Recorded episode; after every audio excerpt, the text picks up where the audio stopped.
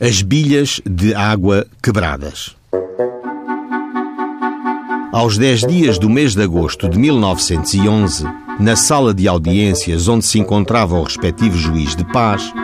ali compareceu e foi presente Joaquina Maria, solteira, criada de servir, que apresentou a seguinte queixa: que não podendo precisar o dia,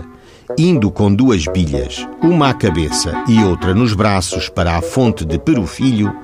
para trazer água para a casa da sua ama, se encontrou com Catarina Bicha e, na ocasião, se abaixou ao chão, vindo em seguida a Catarina Bicha ao pé dela, queixosa, e lhe deitou ao chão a bilha que trazia à cabeça, caindo esta em cima dela e, caindo a que trazia nos braços, partindo-se ambas.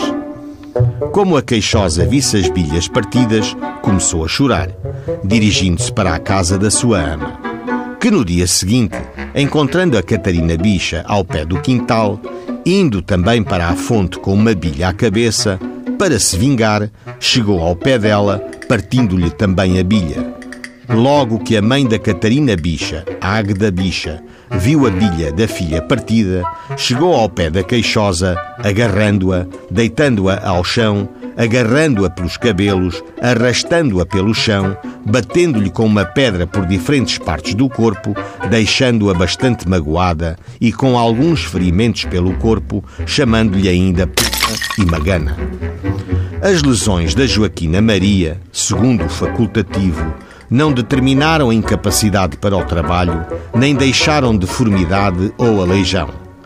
Capitolina Hortas, uma das testemunhas presenciais da sova que a Água da Bicha deu à Joaquina Maria, em declarações, disse que a Água da Bicha atirou a Joaquina Maria ao chão, agredindo-a com uma pedra que levava na mão, chamando-lhe puta e magana.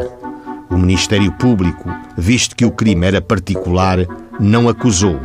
porque não tenho competência para promover os termos do processo e por isso promovo que se aguarde por acusação civil. A acusação civil não foi deduzida. A Batalha das Bilhas Partidas cessou com o arquivamento dos autos e nenhuma bicha foi julgada.